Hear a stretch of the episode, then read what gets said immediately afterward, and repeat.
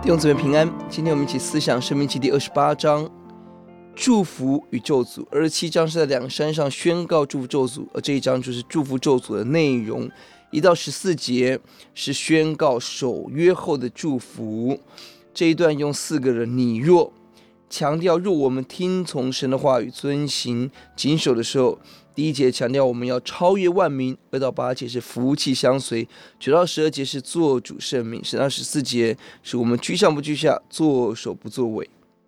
而相对的，十五到六十八节是宣告废约的咒诅，而咒诅的关键在于四十五到四十七节，四十七节，因为你富有的时候不欢心乐意的侍奉耶和华你的神，弟兄姊妹，神的心要祝福我们。但人往往在蒙福蒙恩后，人选择侍奉世界、侍奉自己，而不侍奉神。接下来就有许多的咒诅要领导人。每个人每一天要做选择：我要侍奉谁？是上帝，还是这个黑暗的时代？呼求主帮助我们，不单侍奉，让我们乃是欢心乐意的侍奉。不但在困苦的时候呼求神，在我们富有的时候更加倍的抓住神。而从祝福与咒诅的比例，十四节跟五十四节，我们看到圣经用了约三倍的经文，强调人背约后将承受的刑罚。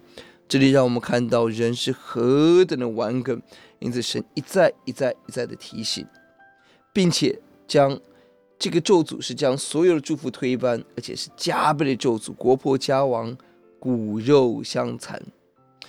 五十三、五十七节，最柔弱的女子。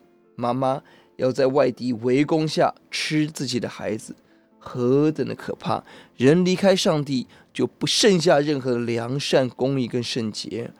我们一起来祷告，主耶稣呼求你施恩怜悯，让我们起来看到遵行神话语要蒙受的福气，更让我们看到废弃神的话语、离开神要承受的咒诅。